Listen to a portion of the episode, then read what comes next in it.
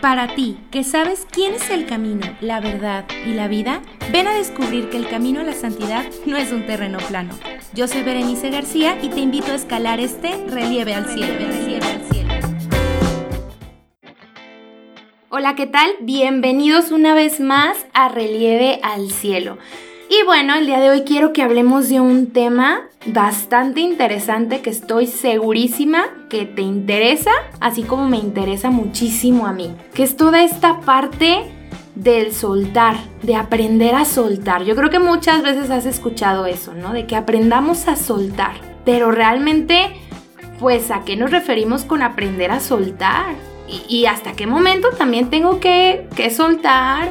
Y es que hasta dónde lucho y es que hasta dónde ya, pues este día vamos a averiguarlo, a aprender cómo es ese soltar y sobre todo también cómo es ese soltar en el Señor. Así que para eso el día de hoy me quise venir respaldada con una gran amiga que pues bueno, la conozco, la conocí realmente en el caminar del Señor. Ella también es psicóloga y nos va a hablar sobre esta parte. Ella se llama Sofi Torres y pues bueno, ¿cómo estás Sofi? Muy feliz, Veré, qué emoción. Muchísimas gracias. Y qué bonitas palabras dices. Ay, no, pues a mí me da muchísimo más gusto que estés el día de hoy aquí, porque, pues les decía, Sofi no es solamente pues una, pues, una invitada, ¿no? O sea, realmente es mi amiga desde hace mucho tiempo y creo que vivimos, hemos vivido juntas ese tener que soltar muchas cosas. Sí, creo que... muchas, muchas cosas. Pero bueno. Ahora sí, Sofi, platicarnos un poquito de ti primero para que te conozcan y ya entrar al tema. Bueno, se me hace muy, muy curioso que digas que nos conocimos en el camino del Señor, porque yo no siempre he estado en el camino del Señor. O sea, este caminar con Él fue algo inesperado, algo que yo no tenía planeado. Yo decido ser psicóloga alegremente y pues bueno, me encantaba que todo se pudiera explicar con la razón, con la ciencia, que yo pudiera encontrarle una explicación a, todo lo que sucedía en mi mente, en mi vida, y me fui anclando cada vez más a eso y por ende alejando cada vez más de Dios. Yo Claro que mi mamá es, es psicóloga, es católica. Bien, hombre.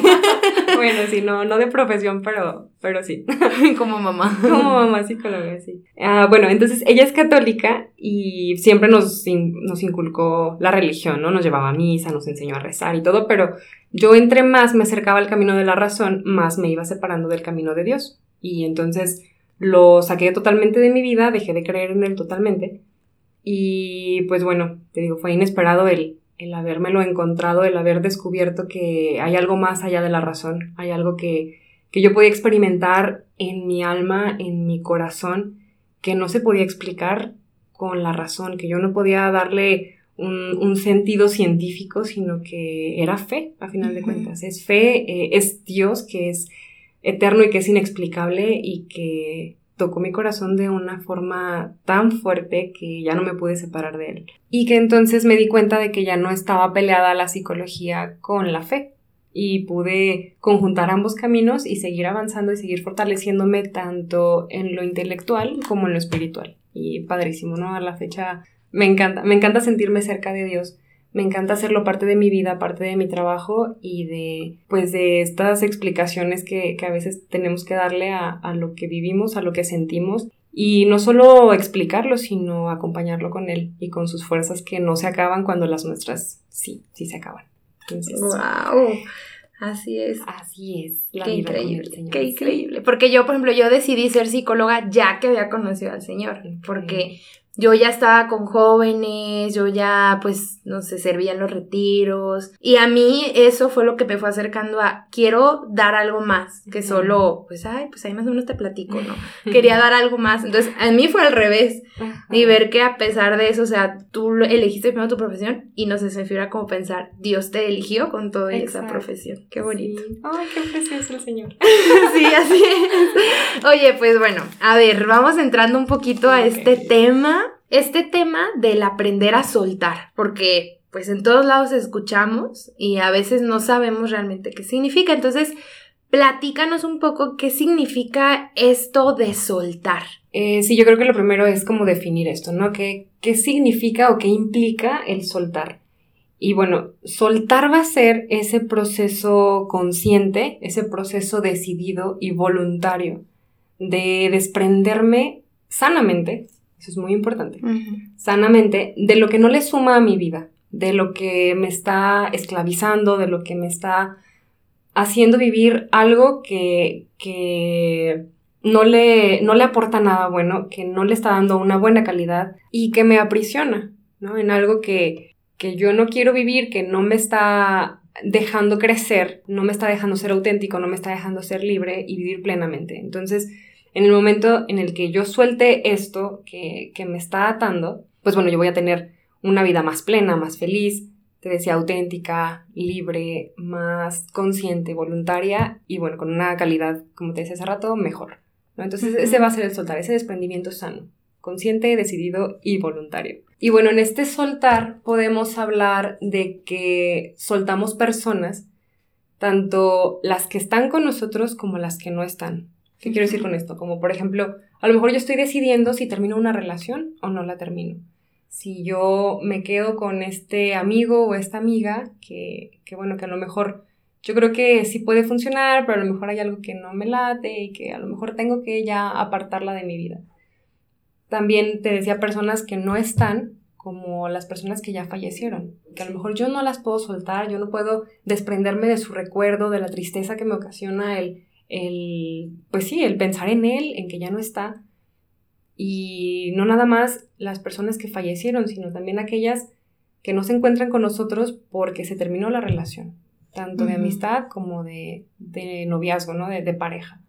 Entonces ya no está conmigo y yo no puedo soltar su idea, no puedo soltar su recuerdo, no puedo apartarme de él o de ella porque, no sé, porque a lo mejor tengo la esperanza de que funcione, a lo mejor tengo la esperanza de que si le echo ganas, si lucho, si, si cambiamos los dos o, no, ahora sí vamos a, hacer las cosas voy bien. A cambiar. sí, claro, a lo mejor a lo mejor cambia, a lo mejor eso que, que nos está lastimando lo cambia porque le va, le va a echar ganas, ¿no?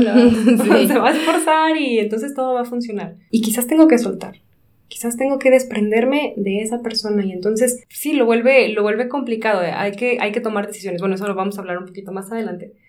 Pero bueno, quería enfocarme en esto, en que te desprendes de personas que están o no están y te desprendes también de situaciones. O sea, es posible que yo tenga que soltar un trabajo que no me conviene, eh, un trabajo que, que, no le está, como decíamos hace rato, no le está aportando a mi vida, no le está sumando, al contrario, me está esclavizando, me está atando a algo que, que, no debería. O hasta incluso pensando ya hasta en la parte de, a lo mejor el trabajo me puede gustar mucho, puede ser un trabajo increíble, pero quizá compromete mis valores, o compromete mi moral o las cosas que yo defiendo y es como tener que aprender a soltar, ¿no? O sea, me encanta, pero también me encantan mis valores, ¿no? Ah, sí, claro, entra como ese choque, ¿no? O sea, a mí me gusta, pero no va conmigo, no va con lo que yo vivo, con lo que yo predico, con lo que yo quiero vivir y con esa calidad de vida que yo quiero tener. Entonces, si no hace clic, pues a lo mejor sí, es momento de soltarlo y aprender en qué momento es, es importante dejarlo ir.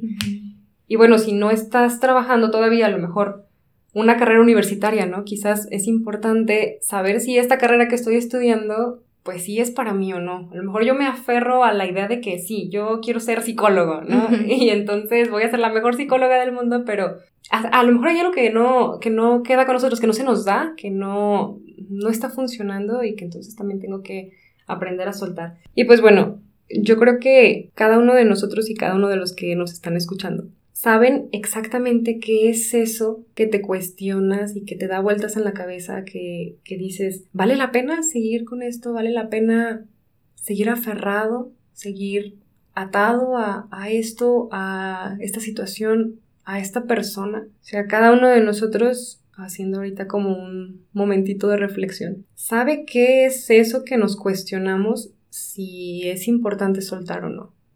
Entonces, con eso que tengamos nosotros en la cabeza, pues igual podemos seguir escuchando este episodio y, y encontrarlo. irlo trabajando. Sí, sí, sí, irlo trabajando. Juntos. sí. Si necesitan contención, nos hablan a la hora que lo escuchen. Somos dos psicólogas, Dos psicólogas. aquí detrás de un micrófono que te pueden ayudar. Fíjate que recientemente veía en redes sociales, ya ves que todos en redes sociales somos poetas y escritores. Ah, claro, y- todos somos, sabemos de leyes, somos Claro. psicólogos y hasta sacerdotes. sí, ya nada más, o sea, ves una frase con un fondo bonito y dices, ah, no, claro, esto es lo que debo de vivir, esta, Sí. esta frase ya mi ley ahora y, y es lo que debo hacer, es la respuesta. a- a Mi que señal. estoy- Sí, es mi señal, ajá. Eh, y vi una frase en particular que dice que estamos en una generación, en una época en la que es muy fácil soltar, que se nos hace fácil, ¿no? Así nada más sueltas lo que te estorba, lo que no te sirve, lo que no te gusta, y que antes se reparaba. O sea, antes si algo no servía, se reparaba, se cuidaba, se amaba, y que ahora está muy de moda soltar. Entonces es como una crítica, ¿no? A este Sí. aprender a soltar. Como, ay, sí, mira, pues qué fácil, nada más huyes y te vas por la salida fácil y... Cuando en realidad soltar es tan difícil, tan complicado, implica tantas y tantas cosas, porque bueno, a final de cuentas, soltar no va a ser evadir, ni va a ser escapar, ni va a ser dejar de sentir. Soltar va a ser, decíamos al principio, desprenderme sanamente, ¿sí? Con esta decisión, con esta voluntad, con esta conciencia y con trabajo duro y esfuerzo. Y no va a ser fácil porque implica renunciar a muchas cosas. Desprenderte. Exactamente, o sea, te desprendes de lo que crees muchas veces, de tus pensamientos que a veces son pensamientos irracionales. Todos los días te levantas y le dices a tus pensamientos irracionales, vénganse, vamos a vivir la vida juntos. Sí. Y entonces vas por ahí caminando con ellos pensando de cierta manera cuando a lo mejor es una manera de pensar equivocada. A lo mejor tú piensas, ok, este, no importa que, mm, vamos a hablar como de la relación de pareja, ¿no? Sí. No importa que mi pareja me ignore o no importa que mi pareja, este, no me dedique el tiempo que yo necesito. No importa, a lo mejor, bueno, puede ser que, que él tenga otras prioridades y yo sé que sí me quiere, muy en el fondo de su corazón frío me quiere, pero... Pero pues bueno, yo no le voy a hacer caso a eso. ¿Y qué tal que yo sí necesite esa atención? Yo sí necesite ese tiempo. Y hasta ese miedo de ser tóxico, ¿no? Ajá. Y le preguntas a las amigas. Oye, ¿no me veré muy intensa? no me veré muy intensa si le pido que me dé atención. Ajá. no seré muy tóxica. Exacto, o sea, tú vas pensando la vida de alguna manera y a lo mejor es una forma de pensar equivocada, que no te está haciendo un bien. Entonces, habrá que a lo mejor renunciar a esa forma de pensar y entonces enfrentarte a un cambio. Pero entonces no nada más estás renunciando a la persona, sino estás renunciando a tus ideales, a tus creencias. sueños que tenías. A o sea, tus me, iba a casar o ya imaginé el nombre de los hijos, o sea, todo. Sí, es muy, muy complicado. Renuncias a demasiadas cosas. Y a veces renuncias hasta a ti mismo. O sea, el hecho de, de abandonarte a ti, a lo que vaya a pasar, a, a los nuevos aprendizajes que vayas a tener, a las nuevas formas de pensar que vayas a tener. O muchas veces renuncias a ti para ponerlo en manos de Dios. Y eso es complicadísimo, porque tú quieres tener el control de todo, ¿no? Y quieres... Confirmo. Sí, Tener el claro. control de todo. Es tan bonito sentir que tienes el Sí. control de todo, pero a veces, pues no es así. De hecho, casi nunca es No. así. y entonces, pues bueno, eso lo hace muy complicado, ¿no? Haces renuncias y reformulas tus constructos psicológicos que hasta la fecha habías armado. Decías hace rato los sueños, o sea, Ujú. renunciar a los sueños que tenías con alguien, híjole, qué difícil, porque tú ya lo tenías en tu cabeza y en tu corazón y tú hacías acciones para llegar a esos sueños. Hacías acciones y dedicabas tu tiempo y tu esfuerzo en que eso se cumpliera, que se realizara. Y sabes que a lo mejor no va a ser así. Y a lo mejor hay que cambiar de Ouch. sueño. sí. Lo siento, Veré. Lo siento por esta Pero mala a lo noticia. mejor, sí, disculpen todos la mala noticia, pero a lo mejor tienes que soltar ese sueño. Y no nada más soltarlo para quedarte sin nada, sino puedes tener un nuevo sueño, puedes tener un nuevo plan, puedes tener, te decía hace rato, un nuevo pensamiento, un nuevo constructo. Y, y no va a ser fácil, pero es muy, muy posible. Algo que tampoco es fácil es decidir en qué momentos sueltas. ¿En qué Eso- momento me aferro y lucho Ujú. por, por algo que quiero? Porque luego también entra esta parte de te rendiste. ¿Qué tal si no, no me voy a rendir y voy a seguir creyendo en esto O sea, en qué parte sí me rendí, pero en qué parte fue no, solté porque era sano. exacto. Eh, ese, ese es ahí el, lo divide yo creo que una delgada línea entre estoy decidiendo bien o no estoy decidiendo bien y te lo cuestionas, te lo cuestionas profundamente. Ok, te voy a hacer una pregunta. ¡Ay, qué nervios! La de las preguntas soy yo. Como ya me asustaste Pregúntame. con que me gusta preguntar, mejor tomo la iniciativa y yo te pregunto.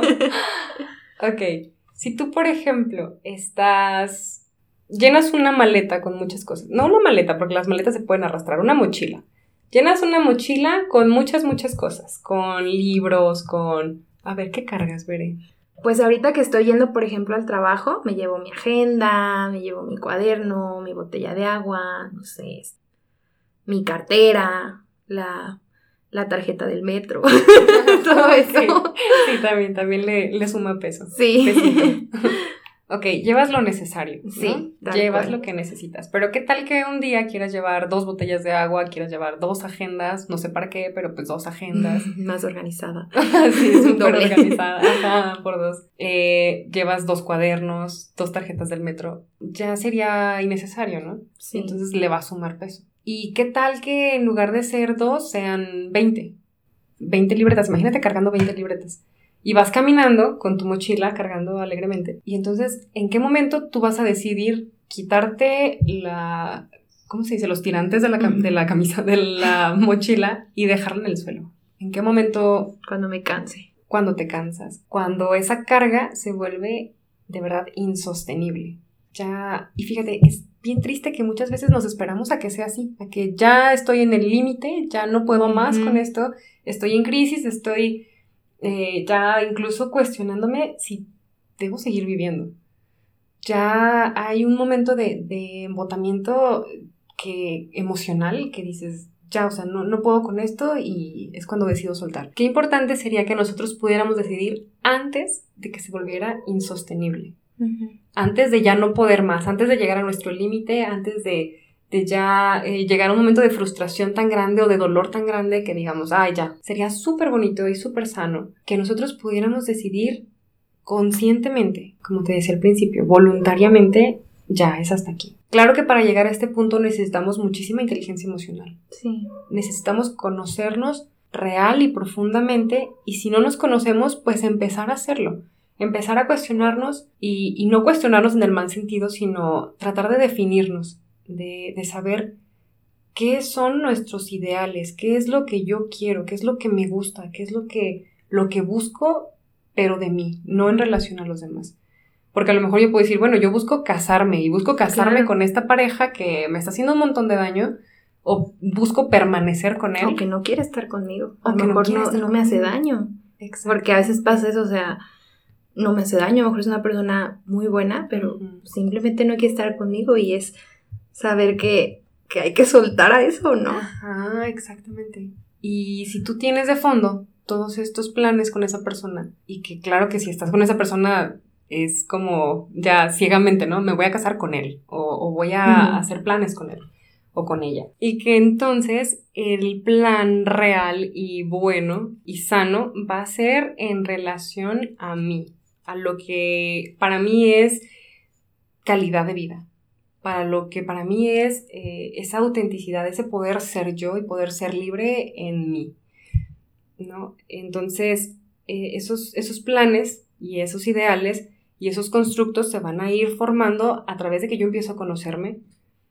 El, el episodio pasado bueno, no sé si el pasado o hace dos, pero es sobre inteligencia emocional. Si no lo han escuchado, por favor regresen a, a porque es precisamente eso, es conocerme a mí, conocer mis emociones, mis sentimientos, mis, mis pensamientos, y entonces aprender a conducirlos también. Y aprender a amarlos y aprender a aceptarlos, porque qué difícil es amarnos a nosotros mismos. Sí. Qué difícil es vivir con nosotros mismos. Y hasta que no podamos hacerlo, pues no vamos a poder vivir con alguien más. Entonces, ay, bueno, creo que ya estoy tocando otros temas, pero, pero bueno. pero alguien le estará llegando en este momento. Sí, para alguien es importante saber que, tienes que amarte y tienes que, aprender a, a vivir contigo, ¿no? Entonces, pues bueno, el momento de soltar no va a ser cuando ya esto sea insostenible. A lo mejor sí va a ser así, a lo mejor ya no lo escuchaste este podcast antes y entonces ya estás en un momento eh, crítico y, ya no puedes más y entonces vas a soltar. Pero si uno se conoce a sí mismo y uno se va, va descubriendo qué es lo que quiere en su vida y qué no, vas a poder ir poniendo límites y vas a poder ir notando cuando estas, estas conductas de alguien más o, o estos sentimientos en su frecuencia y en su intensidad ya no sean sanos. Ya no se acoplen con eso que tú quieres, con eso que tú quieres vivir y con eso que a ti te parece coherente y que te parece congruente contigo.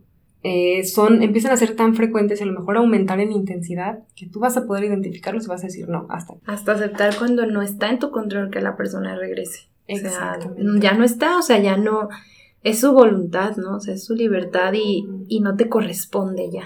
Sí, porque hay cosas, tantas, tantas cosas en esta vida que tú no puedes controlar. Tú no puedes controlar que alguien decida alejarse de ti. Tú no puedes controlar las decisiones que hace alguien más. O sea, deja tú que si se va o no. Estando contigo, va a tomar decisiones. Sí. Y esas decisiones pueden afectarte a ti. Y tú no las vas a poder controlar. Tú eres responsable de lo que tú haces y de lo que tú vives y de lo que tú decides, pero lo del otro no hablando ya no tanto de, personas, sino de situaciones, hay cosas que uno no controla. Pienso en la muerte de alguien. O sea, tú no vas a controlar jamás que alguien se quede muchos o pocos años cerca de ti, vivo. Y, no sé, no nada más la muerte de, algún familiar como, como mayor. Pienso tan fuerte que es la muerte de un hijo. Tú no puedes controlar que un hijo no nazca qué fuerte, ¿no? Qué fuerte tener que soltar esto que yo anhelaba, esto que, que, yo quería para mí y que ahora no está, que es algo que se sale totalmente de mi control. Yo de verdad puedo cuidarme, puedo... O por ejemplo, si estamos hablando de otra persona, no sé, pienso en, mi abuelito, ¿no? Que es el más reciente que tengo. puedes súper cuidarlo del COVID, ¿no? Ajá, claro, protegerlo, todas las medidas sanitarias y la sana distancia y que si su gel antibacterial y todo. Pero yo no voy a controlar que viva o no. Eso no depende de mí. Y, tantas y tantas cosas que nos pueden pasar, que nos despidan del trabajo, que nos corran a lo mejor de la universidad. Bueno, a lo mejor eso sí depende de mí porque no le eché ganas y no estudié. Me porté mal. me porté mal. Pero, no sé, eh, una enfermedad, por ejemplo, yo no la controlo y a lo mejor es importante aprender a, vivir con ella o aprender a, aceptar ciertos cambios en mi vida. Y, y eso también es soltar, porque aunque estés aceptando, estás soltando vivir de otra manera. Estás soltando vivir de, de, un ideal que tú tenías y que ya te habías construido en tu cabeza y pues qué complejo, ¿no? Qué, difícil de soltar. Pero, pero bueno, yo creo que uno de forma natural, te decía, conociéndote, siendo consciente de ti, puedes aprender a hacerlo, pero si, si de plano no lo logras o si crees que está muy fuera de tu control, bueno, hay ayuda profesional. Claro. Así es, aquí estamos. Estamos aquí nosotros como testigos de que, de que puedes acercarte a alguien que si tú no tienes las herramientas suficientes o no te sientes tan capaz de, de hacerlo, puedes acercarte con alguien para que te ayude a lograrlo y avanzar ese camino que, que, te está haciendo tan complicado. Entonces, qué bonito cuando aceptas que necesitas ayuda y que entonces, pues bueno, sueltas acompañado con alguien, profesional sobre todo, y, entonces este camino se vuelve más, más natural y más sano, que es una de las cualidades del, del soltar que, que, mencionábamos al principio, ¿no? Ok, ese es un momento del soltar. ¿En qué momento? Decidir en qué momento. Otro, pues es hacerlo. Ya cuando tomo la decisión y lo hago. Práctica.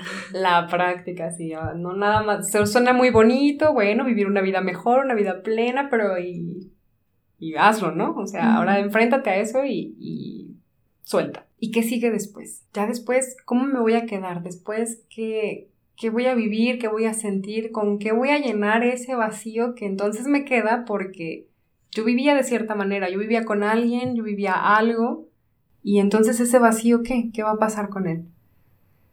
Pues bueno, me alegra decir que tiene nombre ese proceso, que es el duelo, y que entonces si tiene un nombre, va a ser algo que esté ya estudiado, que esté estructurado, que es algo normal. En todos, todos lo vivimos alguna vez. Exacto, nadie se ha quedado sin perder nada, ¿no? Todos hemos tenido que renunciar a algo, que perder algo, que a lo mejor hemos decidido hacerlo o simplemente se ha ido.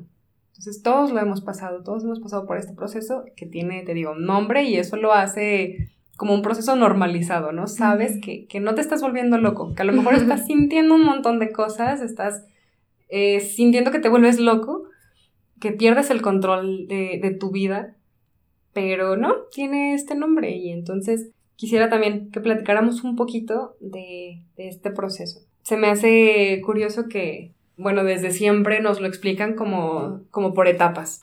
Las etapas del duelo que vas atravesando una a una y entonces, pues primero lo niegas y primero te rehusas a creer que te está pasando esto. Eh, después, no sé, te pones triste, viene la depresión y entonces lloras. Y ya después viene la ira, ¿no? Te enojas con eso que te pasó porque entonces ya entendiste qué te pasó y te enojas. Pero bueno, otra mala noticia. Estoy llena de malas noticias, qué feo, lo siento, yo no soy así. otra de las malas noticias es que, bueno, ni es mala, solamente es tratar de sacar de una concepción que tenemos como muy, muy arraigada. Y es que el duelo no se vive por etapas.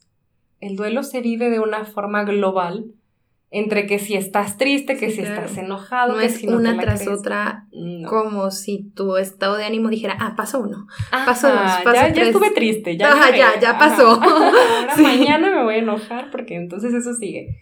No. No, todos los días, incluso en un solo día puedes sentir de todo. En un solo día puedes sentir que no te puede estar pasando esto a ti, que cómo es posible, y entonces te enojas y después lloras porque te da el sentimiento. Y, y entonces vamos a entender este proceso de duelo así de una forma más dinámica y que va a tener como dos, dos líneas. Una que es todo lo que yo siento hacia el dolor y otra que es la restauración. ¿Qué significa esto? Va a haber momentos en los que sintamos mucho dolor y esto es como estas emociones de tristeza, de, de enojo, que a final de cuentas no son negativas, y creo que tú lo, lo, platicabas en el episodio de inteligencia emocional, no es que sean negativas, todas le aportan algo a nuestra vida, todas nos enseñan algo. El enojo nos va a ayudar a poner límites, a defender lo que es nuestro, la tristeza nos va a ayudar a, a hacer introspección, a, a, tener este recogimiento, este, sí, o sea, valorar cosas, ponerme a, a reflexionar de la vida, de lo que he hecho, y entonces en la tristeza pues es como muy fácil, ¿no? Porque te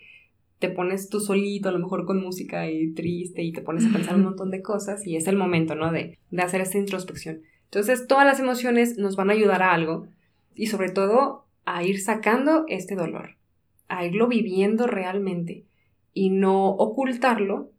Incluso recuerdo perfecto el ejemplo que ponías de la herida, ¿no? Tienes una herida y si tú la ocultas, pues se te va a echar a perder, se te va a ir a, a poner peor a que si tú la vas sanando, la vas curando y aunque te duela un montón curarla y sanarla, pues va a sanar. Entonces, qué importante esto de, de aprender a vivir ese dolor, pero también te decía de la restauración. Hay momentos en los que no van, no van a estar tan enfocadas a sentir, sino que van a estar enfocadas a trabajar en nosotros, a restaurar, a volver a vivir. Por ejemplo, mm, no sé, si tienes ganas de salir, hace mucho que no salías, y eh, entonces dices, bueno, hoy voy a salir con mis amigos, hoy voy a atreverme a hacer algo diferente. Y a lo mejor son pequeños pasos que vas dando, que antes eran muy cotidianos, pero que en el momento del duelo se vuelven difíciles. Sí. Claro, y la gente misma te lo dice, ¿no? Es que porque ya no sales, es que mira, distrae. Te vas a deprimir más, échale ganas para que puedas Échale ganas. Ay, qué fácil, ¿no? Echarle ganas. Ahí sí no es fácil. y entonces la gente te lo dice, ¿no? Te dice que, que, ya salgas, que hagas algo diferente, pero tú no te sientes con las ganas de hacerlo. Tú no te sientes con la fuerza de ser feliz, no te sientes con la fuerza de de ya empezar una nueva vida y pensar diferente. Piensa positivo, ¿no? También es otra. Es que tú piensa positivo y Claro que no, a lo mejor en ese momento no, no lo puedes, no, es imposible. Y pues bueno, este proceso de restauración, entonces empezar a, ahora sí, pensar diferente, no pensar positivo, sino como ir, irle dando un significado a esta pérdida y resignificando mi vida, que ese es como el fin último de, del duelo va a ser un proceso gradual. Y que entonces primero es, va como, como por proporciones. Primero es mucho dolor y poquita restauración.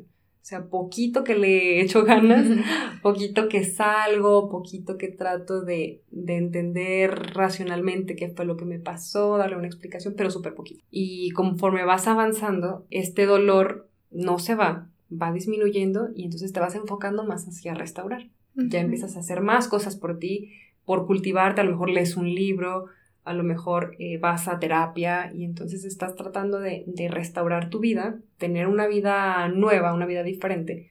Te decía, con un nuevo significado de, de qué fue esta pérdida para mí y qué es ahora la vida, porque entonces cuando pierdes a alguien lo pones en un lugar, ¿no? Esta persona significó esto para mí y representa esto en mi vida y tú también te pones en un lugar. Ahora, ¿yo quién soy? ¿Yo quién soy sin ti? ¿Yo qué voy a hacer sin ti? Muchas veces nos entregamos tanto a una persona que nos despersonalizamos nosotros. Te vuelves la otra persona, lo que esa persona quería, lo que esa persona necesitaba y lo que tú le entregabas a esa persona. Y te quedas sin ella y te quedas sin nada, ¿no? ¿Y ahora qué? ¿quién eras? ¿Quién era al principio? Ajá, ¿quién era yo? ¿Quién, ¿quién soy ahora? Ya no soy nadie, me quedo en ceros. Y entonces es importante volver a echarle a esa vida y a ese costalito, pues mis sueños, como decíamos, mis ideales, mis creencias, mis gustos, mis expectativas. ¿Qué voy a, hacia dónde me voy a dirigir yo? ¿Y qué, qué es este nuevo plan que, que voy a tener? Entonces, pues nada fácil tampoco este proceso, pero como te decía al principio, tiene un nombre porque tiene una, una función y, y, tiene un proceso y es gradual, es poco a poco, tenemos que tenernos mucha paciencia también nosotros, que eso también se vuelve amor propio, ¿no? El tenernos paciencia, el aceptar que es un proceso normal y que poco a poco podemos tener esa claridad de que nos vamos dirigiendo a algo nos vamos dirigiendo a una restauración, a una resignificación. Quizás no vamos a ser las mismas personas que éramos al principio. A lo mejor somos otras personas, pero como mejoradas, ¿no? Renovadas. Porque tienes nuevos aprendizajes también. Al estarte cultivando tú, al, acercarte a lo mejor a, ayuda profesional, a psicoterapia, eh, o al estar conociéndote, viendo qué te gusta, qué, qué, es lo que vas a procurar más. A lo mejor agarras un nuevo hobby. No sé, quiero ah, nadar porque yo nunca aprendí a nadar y entonces quiero aprender a nadar y entonces ya es algo que, que le suma a tu vida, que te da más salud, que te da energía y que vuelve también ya otro, otra rutina, ¿no? Te, te cambia la vida completamente el hacer cambios chiquititos. Creo que, que puedes entonces amarte más que antes gustarte más que antes, te puede gustar mucho esta nueva vida. Y que esa también es otra de las frases de las redes sociales, ¿no? Que no te dé miedo empezar de nuevo porque te ah, puede gustar esta nueva vida. Esa sí me gusta. Esa sí está padre, creo que sí tiene razón. Porque no es que tengamos una nueva vida totalmente, somos los mismos, pero con unos constructos psicológicos diferentes, mejorados, y que para llegar a eso, pues iba a ser bien complejo. Fíjate que ahorita me viene a la mente esa, esa frase que nos decían alguna vez en la milicia de Santa María, de que si tú veías un edificio muy alto era porque tenía cimientos muy profundos. Entonces, para llegar muy alto tenías que cavar muy profundo. Y entre más profundo cabes, a lo mejor puedes construir algo más fuerte hacia arriba. Y es justo así. O sea, el proceso de, de duelo y de este soltar nos va a llevar a excavar profundamente en lo en nosotros mismos, en lo que en lo que creíamos, en lo que pensamos, en lo que esperábamos de la vida y a lo mejor vamos a tener que derrumbar esos cimientos para entonces construir unos nuevos. Y ese cavar va a doler y va a ser complicado, difícil, pero al final de cuentas nos va a llevar a construir algo fuerte, sólido y muy alto, ¿no? Ahora, justo esto que decía del reconstruir, pienso también en, en cuántas veces decimos en el camino del Señor, que Él nos moldea y que duele que te moldee, ¿no? Que está con el cincel y con... Ajá, y, y, que te quita cosas y te desprende cosas que tú querías conservar ahí y que te duele que se vayan, pero que a final de cuentas te está moldeando y te está moldeando preciosamente con sus manos que solo hacen maravillas. Entonces, pues yo creo que también ese, entrando ya un poquito en el tema de espiritualidad, ese soltarnos y abandonarnos en las manos de Dios. Y abandonar nuestro, nuestro problema o nuestra, nuestra atadura en sus manos. Y ahorita que, que estabas mencionando, Sofía, que dijiste la milicia de Santa María, ahorita me acordé mucho, porque ahorita que estabas hablando de esto de soltar y de aprender, eh, yo me acuerdo el primer retiro de silencio que viví, hace yo creo que, no sé si fueron dos o tres años, no me acuerdo. Me, me acuerdo que, pues justo yo tenía pues una amistad que yo quería mucho, ¿no? Y, que yo decía, es que ya no me contesta y me duele, ¿qué está pasando? Y yo me acuerdo que, aparte que estaba pasando por un millón de cosas más, esas veces que te está pasando todo y cualquier cosa, pues es peor, ¿no? Es como el drama intenso. Entonces yo me acuerdo que fue una oración con María y yo podía sentir de verdad que ella me, me decía, porque yo era como, es que María, ve, ya no me habla y llorando, ¿no? En el drama queen de la vida. y sentía así como, como María dijo, Veré, las personas no son tuyas. Y fue como en mi corazón, como, wow, porque es cierto, las personas no son nuestras. O sea, y cuántas veces que si era mi mejor amigo de toda la vida, que si era tal persona, que si era, no sé, a veces pasa, ¿no? Que es mejor amigo y tuvo una novia y ya no me habla. O, sea, y es que, que, que, me decías que las personas no son tuyas. O sea, y entender que las personas no son nuestras. O sea, eso es soltar.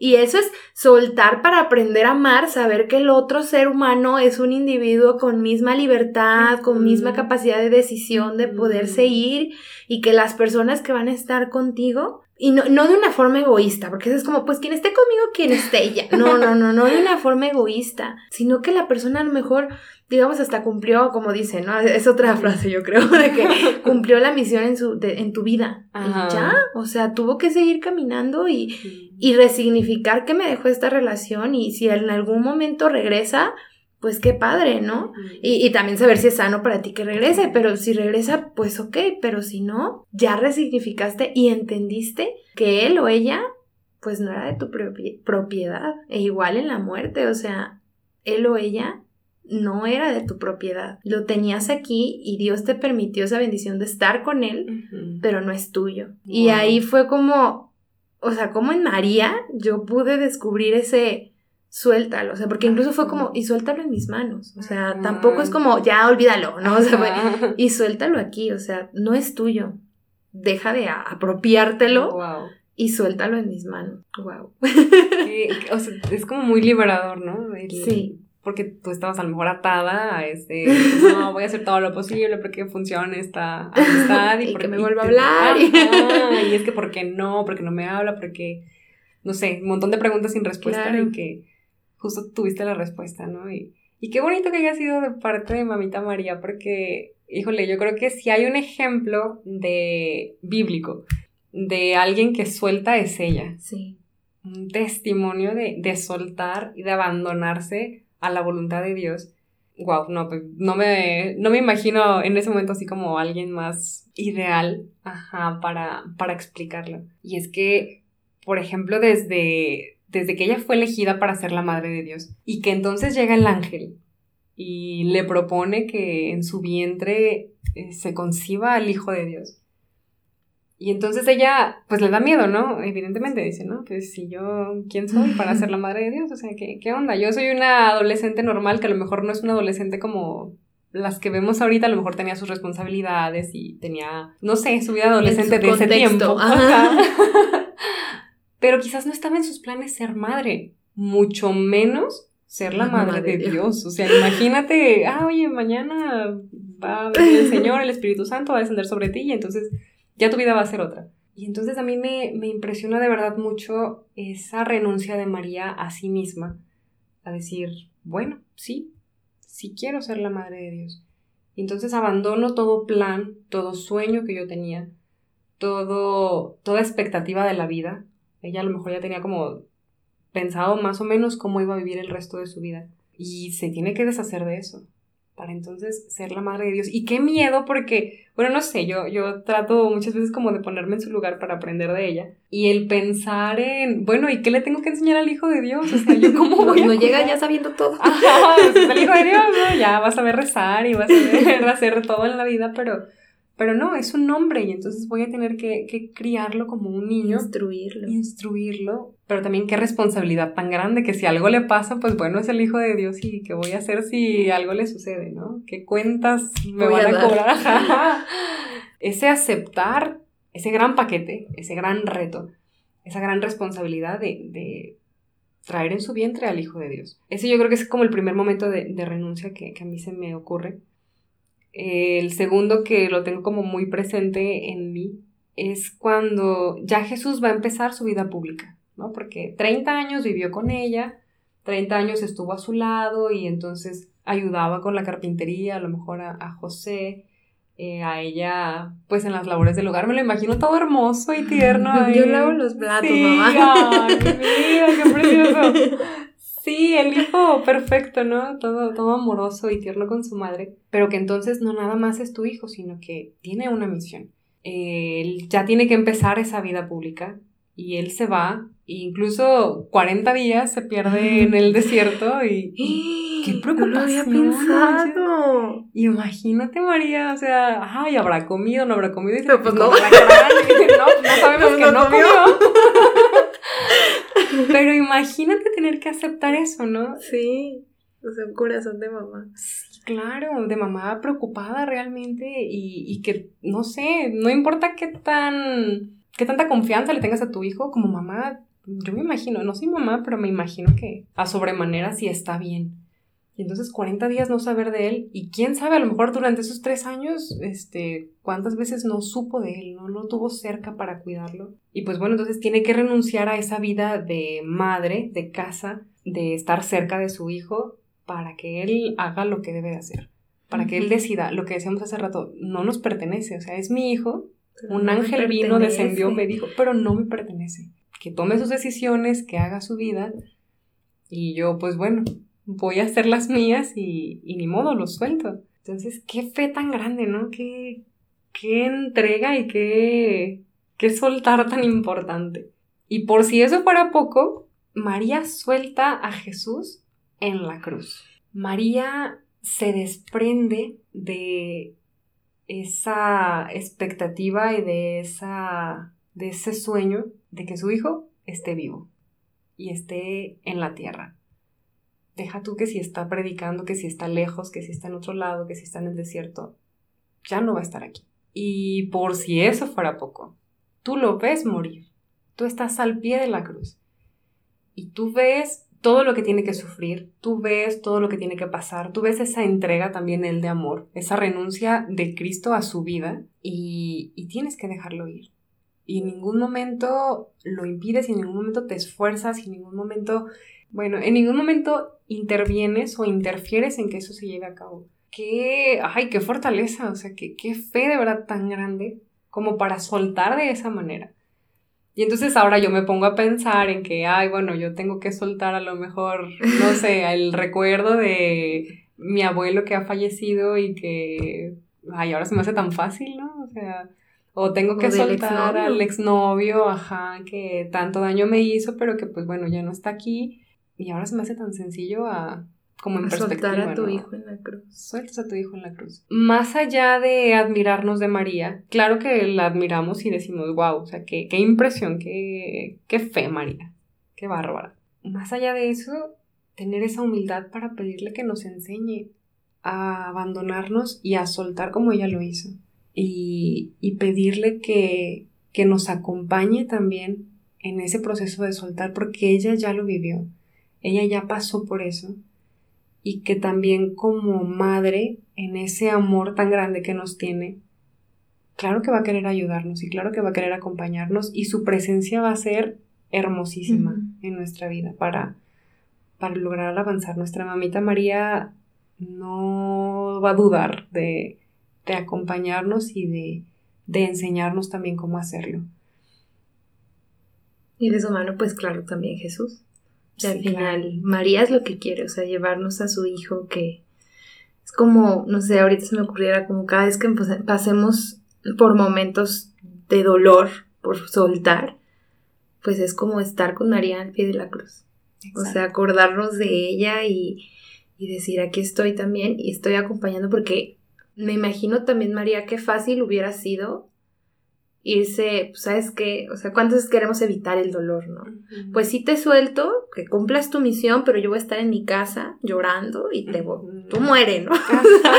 ¿Para, qué necesidad de ir a ver que te están lastimando, que te están haciendo algo? No. Ella es presente porque tiene un amor tan grande de también acompañar a su hijo y de que su hijo también se sienta acompañado.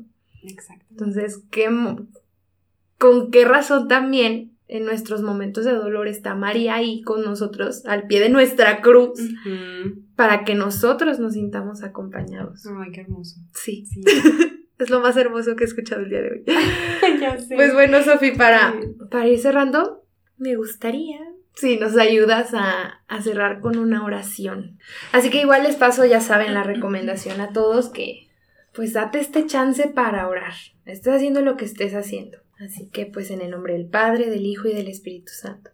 Vamos a pedirle al Espíritu Santo que nos ilumine, que ilumine nuestro corazón, que nos ayude a abrir ese entendimiento y sobre todo esa aceptación de su luz en nosotros, en nuestra vida. Justo en este momento para poder ver aquello que es importante que yo suelte. Ver aquello que me está impidiendo que me ame a mí mismo y que ame esa persona tan importante y tan especial que Dios creó cuando me estaba pensando, cuando me puso en el vientre de mi madre. Ahora que has traído a tu mente esto que es tan importante soltar para que puedas amar, puedas amarte a ti, puedas amar tu vida, vamos a pedirle a nuestra mamita María que nos enseñe. Mamita María, tú le has enseñado a dar sus primeros pasos a Jesús. Tú has enseñado a dar esos pasos al Hijo de Dios. Enséñame a mí a dar esos pasos hacia aquello, hacia aquello que Dios sabe que es bueno para mí y que yo poco a poco iré descubriendo en su entendimiento, iré descubriendo con la luz del Espíritu Santo hacia dónde debo dirigirme, qué es aquello bueno en mi vida, qué es aquello para lo que yo fui creado, qué es aquello que me toca, aquello que me corresponde, aquello que debo vivir. Enséñame, Madre, a andar este camino contigo también a tomarte fuerte de la mano, a reconocer que vas a mi lado. Te pido que no me sueltes, que me acompañes y a ti, mi Señor, que me ayudes y me des esa fuerza que yo necesito para afrontar esto que me supera, esto que es tan difícil para mí, porque sé que tu fuerza es inagotable, sé que tu amor va a ir acompañándome a cada paso que dé y que tu gracia me irá conduciendo hacia aquello que sea bueno para mí. Quédate, Señor, conmigo. Quédate conmigo, mamita María, y ayúdame a soltar para aprender a amar. Te lo pedimos por Cristo nuestro Señor. Amén. Amén. Qué impresionante. Sofi, ¿y en dónde te pueden contactar las personas? Como si tienen alguna duda o te dicen, no dices que pues, hasta compartir un testimonio, ¿no? Sí, claro. Sí. Sí, sí, mm, Mira, pueden encontrarme en mi Facebook, que tiene exactamente mi nombre completo, Sofía Torres Arias. Este, soy una persona sonriente y bonita que les va a aparecer ahí. Porque de repente hay muchas Sofías Torres Arias. claro, por supuesto. Bueno, pero si no es a mí, pues contigo es se las derivo. Hacer el contacto. Ajá, sí, sí, claro. Sí, claro que sí. Y tú eres pues, más famosísima. Ay, tú, creo que no.